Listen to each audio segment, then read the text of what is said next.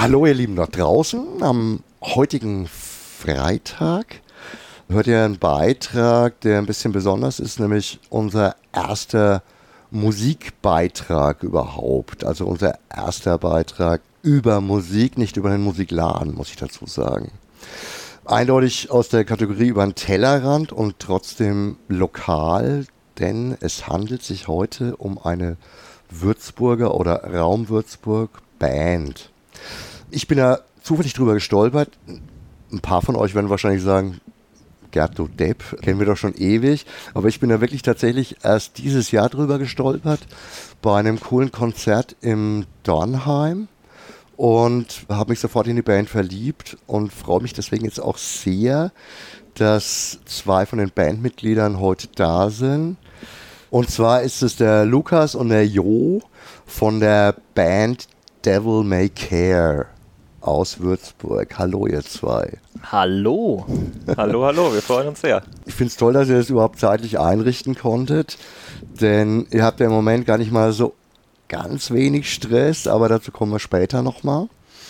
Fangen wir jetzt erstmal ein bisschen mit euch an, also mit der Band. Die Band gibt es seit gut zehn Jahren.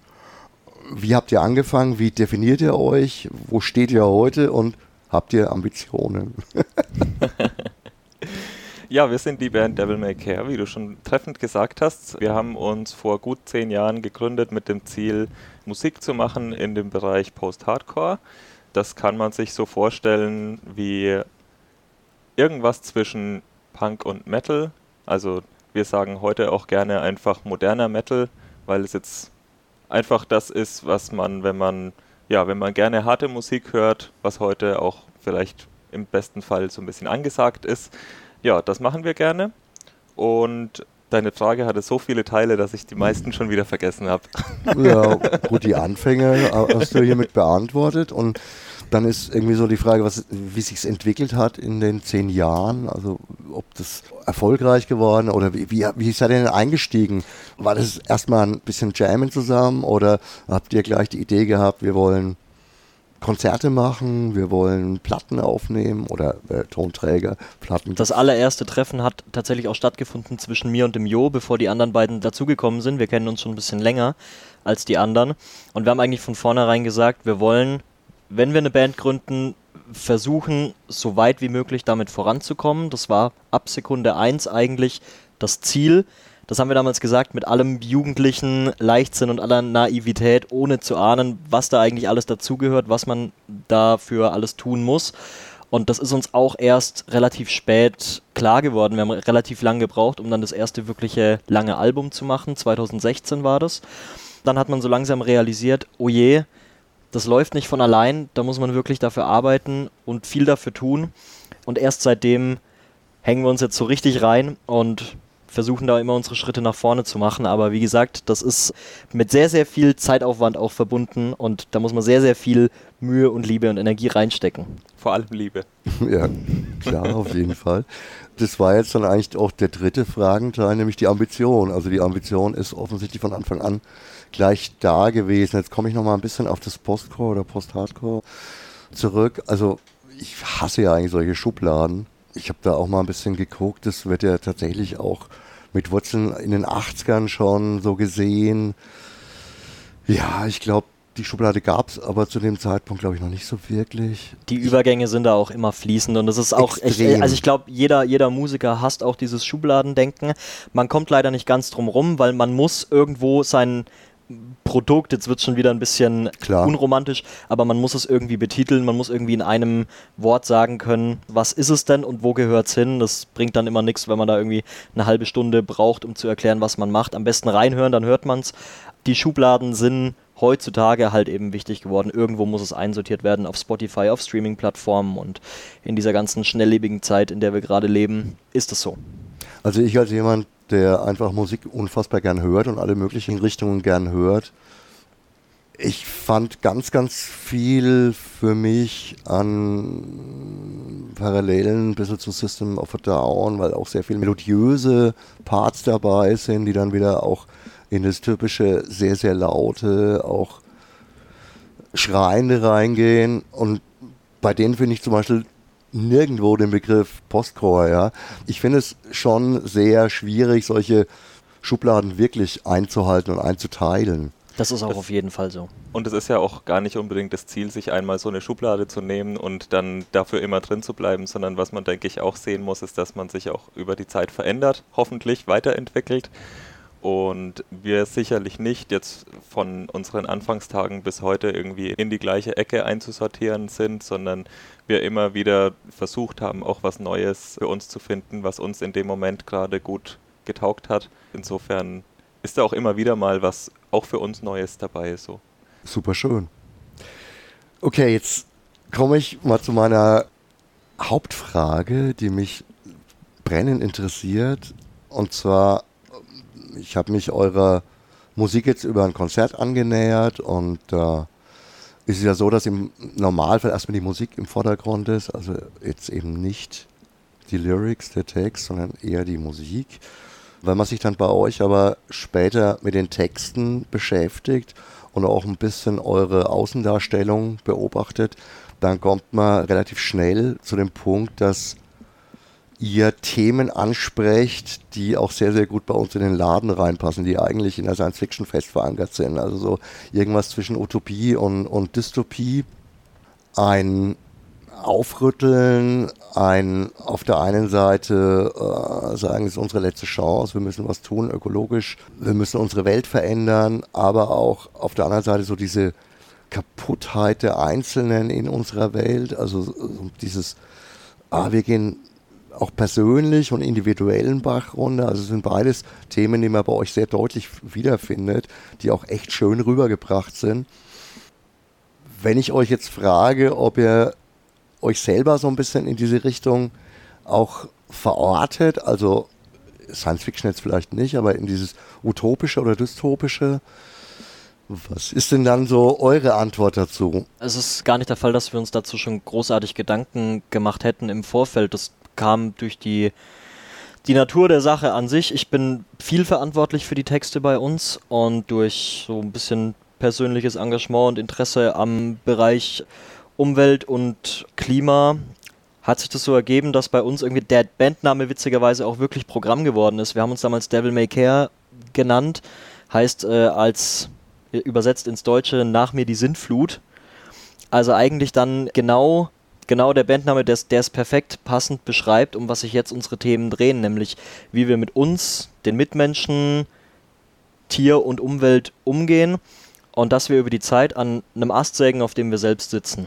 Das ist die Kernaussage. Und ich habe es noch nie so in diesem Science-Fiction- Kontext gesehen, aber ähm, du hattest ja im Vorfeld auch eine Mail geschrieben, wo das mal kurz gefallen ist und da mhm. fand ich den, den Gedanken auf jeden Fall interessant, weil wenn wir nicht aufpassen und wir leben jetzt in einer Zeit, wo das wirklich wichtig ist. Es geht nicht mehr darum, dass irgendwann in 500 Jahren irgendwas dann am Arsch ist, sondern wir müssen jetzt aufpassen, dass das nicht in 20, 30, 40, 50 Jahren in diesem Umfeld, in einer Range, die wir noch erleben werden, das schon der Fall ist und dass dann ganz plötzlich aus Science Fiction dann doch die Wirklichkeit wird. Deswegen fand ich den Gedanken eigentlich auch ziemlich spannend und finde den Vergleich gar nicht so weit hergeholt. Ja, ganz viele von diesen dystopischen oder utopischen Science-Fiction-Geschichten, ob das jetzt Romane oder Kurzgeschichten sind, fangen ja ganz, ganz kurz nach jetzt an.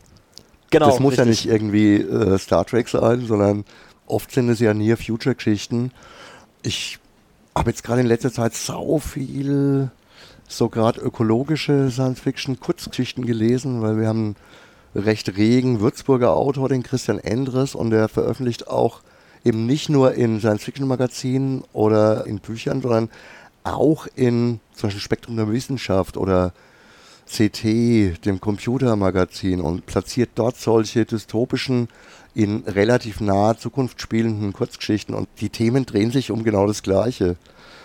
Wenn ich euch jetzt vor die Wahl stelle, transportiert ihr eher eine Utopie oder eher eine Dystopie? Was ist dann die Antwort? ich würde sagen, sowohl als auch. Wir warnen vor der Dystopie, aber haben doch auch noch den Drang, da nicht den Kopf in den Sand zu stecken und nicht aufzugeben, sondern mit unseren Inhalten, mit einigen NGOs, mit denen wir zusammenarbeiten, auch zum Beispiel mit Sea Shepherd, Stichwort Bergung von Geisternetzen aus der Ostsee, da schon auch Impulse zu setzen und Leute dazu zu animieren, zu sagen, das ist alles auch noch nicht zu spät und es ist wichtig, aufzustehen und was zu tun und da dagegen zu arbeiten. Das ist eine eindeutige Einstufung in Utopie. Wenn man nichts mehr machen kann, dann, dann wird es halt mal dystopisch. So wie es jetzt ist, wird es nicht weitergehen. Ich glaube, da sind wir uns alle einig. Die Frage ist einfach, wird es durch krasse Einschnitte passieren? Ist vielleicht doch auch noch eine Lösung bei technischen Möglichkeiten zu suchen? Da bin ich eigentlich auch noch mal ein Fan von und ein Freund von. Aber was ganz sicher ist, wir alle müssen was verändern und was tun, ja. Möglicherweise auch bei uns selber da ein Stückchen wegschneiden und uns in die Waagschale werfen. Ich glaube, am Ende wird es eine Mischung aus allem sein. Also die Technologie wird sicher nicht alles regeln alleine und ja, wie du sagst, auch bei uns selbst muss man sicherlich anfangen und für uns als Band ist es halt auch einfach eine, eine Sache, wo man anfängt, seine Kanäle zu nutzen, also seine Reichweite auch zu nutzen, um entsprechend Publikum auch mal auf die Weise zu erreichen und nicht nur mit der Musik eben.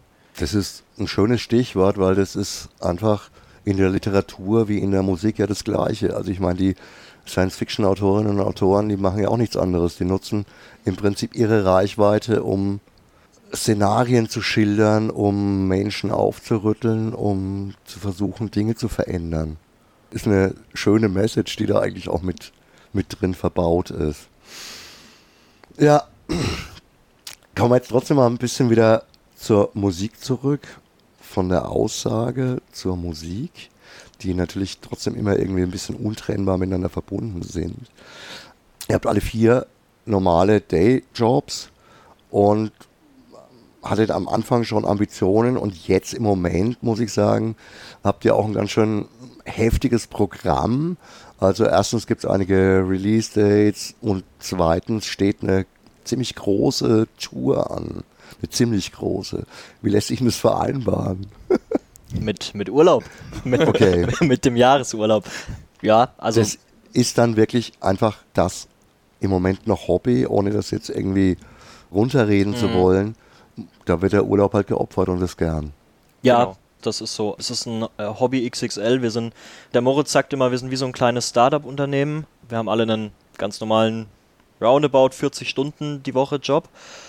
Und in Spitzenzeiten, also gerade wenn es jetzt Richtung Release geht, was da alles im Hintergrund auch noch abläuft, Stichwort Promotion, Booking für die Tour, Musikvideos, Albumcover-Gestaltung, Songrecording, Social Media, ist man auch ganz schnell mal bei einer zusätzlich 10 bis 20 Stunden Woche für die Band. Es ist wie so ein kleiner Nebenjob einfach. So ein mittlerer Nebenjob, kein kleiner. Und ich fürchte, wenn dann die Tour so richtig losgeht, wird es möglicherweise auch noch ein bisschen mehr, ne? weil ich habe da den Tourplan mir angeschaut und das ist echt ganz schön dicht gestrickt. Ja, genau. Wir fangen erstmal ganz klassisch in unserer Heimat in Würzburg an, spielen da am 21.12. in der Posthalle und dann haben wir noch einige Dates so zwischendurch und dann wird der Februar auf jeden Fall richtig voll. Da haben wir, glaube ich, jedes Wochenende und noch ein paar Termine dazwischen. Also, also ich glaube, es sind knapp irgendwie zehn Termine allein im Februar. Ja, da wird es auf jeden Fall voll und ja, das muss man dann halt irgendwie vereinbaren mit, mit dem Beruf. Aber es ist auch so, dass wir da nicht, da wollen wir überhaupt nicht drüber jammern, weil man kann da in allen Richtungen davon profitieren. Also für den Dayjob ist es halt ein super Ausgleich zum einen und für die Band ist es ein Gewinn, dass wir alle noch irgendwo einen Hintergrund in einem anderen Bereich haben. Also in der Band fallen viele verschiedene Aufgaben an und dementsprechend gibt es dann immer jemanden, für den das irgendwie auch eher seiner Natur und seinem Beruf, den er sowieso schon hat, entspricht, ob das jetzt eher technische Sachen sind oder dann Richtung Marketing oder ja, egal was anfällt, es gibt dann irgendwie auch den Experten dazu in der Band und das ergänzt sich dann eigentlich auch immer ganz gut. Auch so Artwork-mäßig macht ihr auch relativ viel selber, wenn ich es richtig gesehen habe, ne? Wir haben meistens ganz viele Ideen, die finale Umsetzung, da holen wir uns dann nochmal Leute, die es wirklich richtig gelernt haben so kleine Sachen machen wir immer selbst, also alle Tourgrafiken, auch unsere Merch-Designs übrigens, die designen wir in der Regel selbst und äh, bedrucken die auch selbst. Also wir stellen die selbst her in der hauseigenen Siebdruckwerkstatt. Fürs Albumcover jetzt hatten wir ein bisschen Hilfe da, wenn man dann wirklich eine 100% Lösung will und sagen will, das muss jetzt wirklich alles richtig top aussehen, dann, dann ist es ganz gut, nochmal jemanden zu haben, auch wegen frischem Input. Also einfach der nochmal von außen drauf guckt, nicht vorbelastet ist und dann sagt, was findet er cool oder was macht ihr denn da für einen Scheiß? Und das ist immer ganz gut, aber in der Regel machen wir das meiste von unseren grafischen Sachen auch selbst, ja. An der Stelle kurz Shoutout an Maxi, der das neue Artwork für die EP sehr schön gemacht hat. Sehr, sehr cool. ich kann nur festhalten, Würzburg ist jetzt auf jeden Fall das nächste im Dezember in der Posthalle. Seid ihr sonst noch mal hier in der Nähe oder der Rest ist ganz schön über Deutschland verteilt, ne? Genau, der Rest ist äh, ziemlich stark verteilt. Ich glaube, das nächste ansonsten ist Nürnberg am 1. Februar. Frankfurt könnte man sich noch Frankfurt. überlegen. Ich habe es gerade nicht im Kopf. Also ähm, gerne einfach mal bei uns auf den Social Media Kanälen auch die Tour Dates abchecken. Die God is Dead Tour, wie sie heißt. Und am 8. Dezember kommt dann eben die neue Platte Mandala auf Vinyl raus. Und am 21. Dezember dann die Home Show in der Posthalle, die sicherlich einen Besuch wert ist, wenn man aus Würzburg kommt. Karten sind schon vorgemerkt. okay. Ihr habt es gerade gesagt, man findet euch auf den Social Medias und ihr habt natürlich auch eine Homepage. Sollte auch kein Problem sein, die zu finden. Ich verlinke alles selbstverständlich bei dem Beitrag bei uns auf der Seite. Ich habe zwar jetzt noch nicht alle von den neuen Sachen gehört, aber ich bin tatsächlich extrem begeistert. Ich danke euch für das kurzweilige Gespräch. Das war jetzt echt schön. Ja, vielen Dank, Gerd, für die Einladung. Es war wirklich sehr schön und wir kommen jederzeit gerne wieder vorbei. Danke auch für die Blumen. Das freut uns sehr, dass wir dich da so abgeholt haben im Dornheim und dass wir uns Voll. wiedersehen. und ja, wir freuen uns auf alle, die in der Posthalle dabei sind. Es war ein schönes Schlusswort. Ich denke mal, euch da draußen wird es auch gefallen haben. Die Musik sagt mehr, als wir hier tratschen können. Deswegen hört euch die Musik an. Und wir verabschieden uns jetzt. Und ich sage wie immer, ciao, arrivederci, euer Gerd. Macht's alle gut und äh, passt auf euch auf und bleibt vor allem gesund. Und kommt in die Posthalle. Herrlich. Dann sehen wir uns ja alle am 21.12. Ich bin gespannt.